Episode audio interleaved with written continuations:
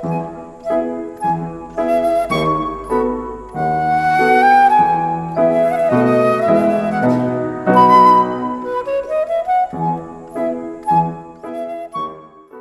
a todos, muito bem-vindos sejam a mais um episódio do podcast da reunião de estudos do Evangelho do Grupo Espírita Irmão Áureo. Hoje, no episódio de número 199, continuamos seguindo a sequência dos capítulos do livro Jesus no Lar, de Neio Lúcio, psicografia de Francisco Cândido Xavier. Quem preparou, estruturou toda a reflexão de hoje foi o Sandro, né? E eu tive, fui convidado, tive a honra de gravar, portanto emprestei a minha voz, fui médium. Já aviso, vocês vão enjoar da minha voz hoje, não tem problema. Tá? É, e ele preparou sobre o capítulo 8 do livro intitulado O Príncipe Sensato. Uh, eu gosto muito da objetividade com que o Sandro coloca as questões, né? É, e como ele deixa aquele, aquela cancha para que a gente possa pensar. Né?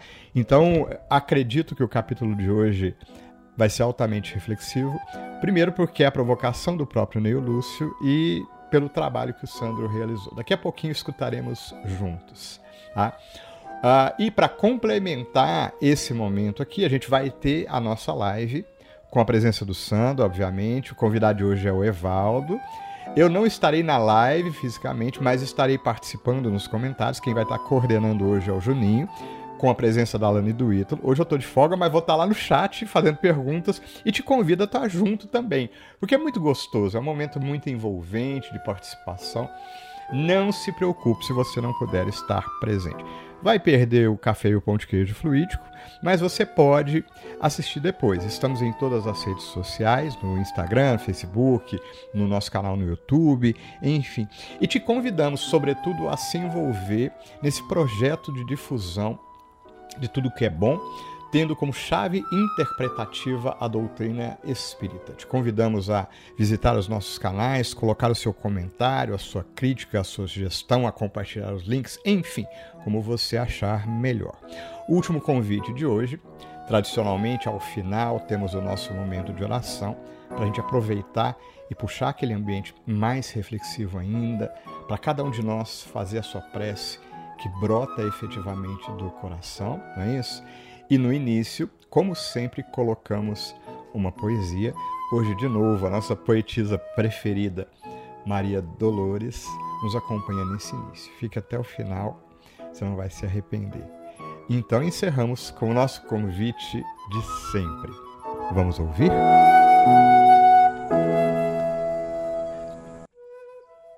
Olá a todos, aqui é Fabiano.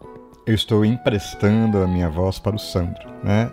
Portanto, serei o médium do Sandro de hoje, que preparou para nós a análise do capítulo 8 do livro Jesus no Lar, intitulada O Príncipe Sensato. Vamos lá então. Neste capítulo, o espírito Neio Lúcio, através da psicografia de Francisco Cândido Xavier, nos fala de uma passagem em que Jesus comenta com seus discípulos sobre um sábio monarca detentor de diversas posses, que confere a cada um de seus herdeiros uma fazenda, para que os mesmos, através de trabalho incessante, a preservassem e também enriquecessem. O pai também desejava que os filhos cultivassem dentro de si valores imateriais, como o amor, a sabedoria e a compreensão. Como o local era sujeito a adversidades climáticas previsíveis, era sabido que forte tormenta atingiria a todos, e somente aqueles que houvessem se dedicado em construir adequado abrigo estariam seguros.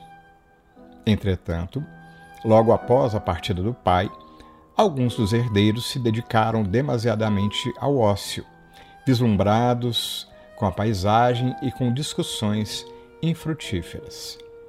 Apesar de detentores do conhecimento necessário, sabedores do que se deveria fazer, tais príncipes, acompanhados por alguns companheiros, dedicavam-se a burlar as leis, objetivando apenas benefícios próprios, acreditando enganar ao rei, através de bajulações e falas vazias, desconectadas do trabalho edificante.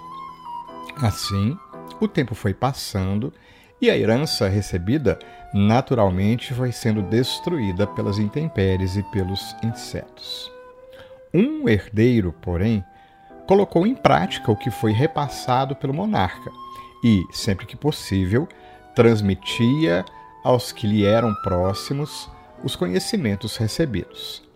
Aproveitando o tempo de forma responsável, se encontrava em porto seguro ao chegar da tempestade, valorizando aquilo que lhe foi confiado. Observando a cada um dos apóstolos, Jesus assim finaliza: Quem muito analisa, sem espírito de serviço, pode viciar-se facilmente nos abusos da palavra. Mas ninguém se arrependerá de haver ensinado o bem e trabalhado com as próprias forças, em nome do Pai Celestial, no bendito caminho da vida. Certamente essa lição não se refere apenas à herança dos bens materiais, de, da forma que conhecemos nos processos de sucessão, regidos pelas leis terrenas, nem tampouco a acharmos que tal ensinamento cairia como uma luva para Fulano ou Beltrano. A passagem deve chamar a nossa atenção para como estamos lidando com as dádivas que nos foram conferidas por Deus, para que possamos fazer bom proveito da atual encarnação, assim como também nos alerta o Evangelho segundo o Espiritismo na parábola dos talentos. Importante ensinamento também que pode ser retirado da lição está na forma como nos direcionamos e nos referimos a Deus e, por extensão, à espiritualidade superior. Os mesmos não querem de nós adulação, preces demasiadamente longas, martirização dos nossos corpos físicos, mas sim obras, trabalho, tanto trabalho assistencial como trabalho laboral, mas essencialmente o trabalho mais difícil de todos, aquele que nos leve à reforma íntima. Na verdade, todos eles são indissociáveis, pois, assim como o príncipe sensato, deveríamos aproveitar de forma útil todo o nosso tempo, não necessitando de momentos específicos para fazermos o bem. Muitos de nós não mais podemos nos apoiar na bengala da ignorância como justificativa para determinadas condutas. Os ensinamentos evangélicos já nos foram apresentados, mas de nada adianta se não forem acompanhados da prática. Imperativo também é que compartilhemos tais ensinamentos com o nosso próximo, assim como no seguinte trecho da lição. Houve, porém, um filho bem avisado que anotou os decretos paternais e cumpriu-os. Jamais esqueceu os conselhos do rei e, quanto lhe era possível, os estendia aos companheiros mais próximos. A tempestade a qual a lição se refere pode ser considerada como sendo as situações difíceis pelas quais passamos, mas, sobretudo, se refere ao momento da nossa morte. Assim como os herdeiros tinham a certeza de que, em algum momento, a adversidade climática os atingiria, também temos quanto ao nosso desencarne. Ele ocorrerá. Como está, portanto, a construção do nosso abrigo? Se a tempestade chegasse hoje, estaríamos seguros? que estas perguntas não sejam interpretadas de forma alarmista ou leviana, mas sim como um convite à autoanálise. Certamente, ainda somos praticantes de condutas infelizes e indevidas, que são condizentes com a nossa atual condição evolutiva, mas que possamos buscar, dentro das nossas limitações, a edificação daquilo que pode nos trazer tranquilidade e proteção dos bons espíritos nos momentos difíceis. Tal seja a consciência tranquila. Muito obrigado e uma excelente semana a todos. Iniciamos o nosso momento de oração de hoje te convidando à prece e à reflexão, iniciando com a poesia Diante do Mundo de Maria Dolores. Ante os pesares do mundo, observa, alma querida, a dor que ilumina a vida, sob as provas tais quais são. A terra é uma grande escola de que temos ouso fruto, lembrando enorme instituto de trabalho e de elevação.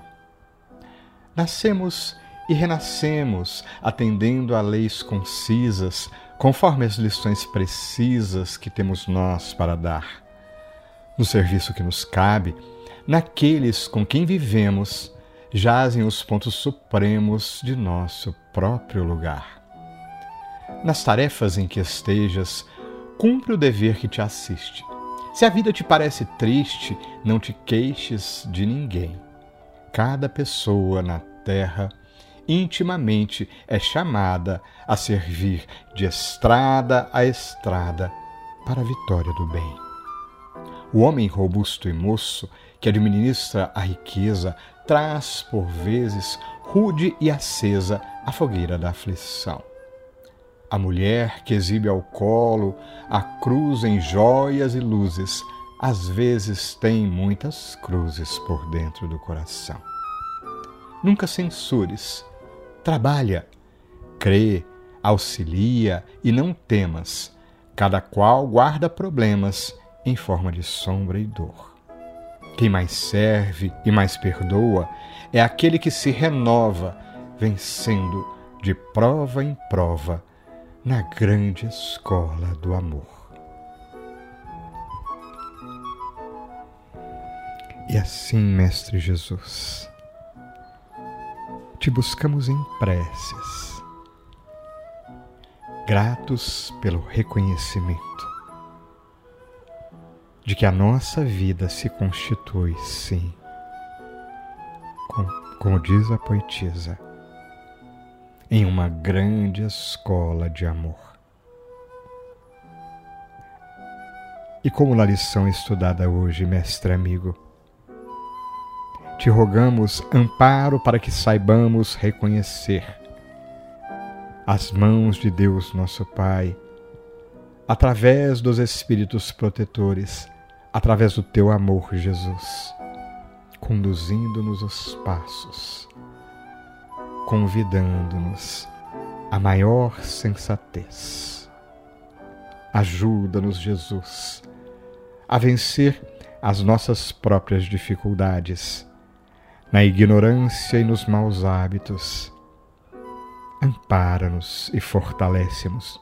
Dá-nos ânimo para continuarmos seguindo buscando Jesus, estar mais próximos de Ti e mais próximos da luz de Deus, do amor de nosso Pai, que está em toda parte, que está em nossas vidas, que está na escola de amor que nos acolhe. Que a nossa semana possa prosseguir iluminada, repleta de oportunidades e que tenhamos olhos de ver em cada situação, em cada coração que se aproxime, o teu convite, Mestre Jesus, a seguirmos pela vida. Que assim seja.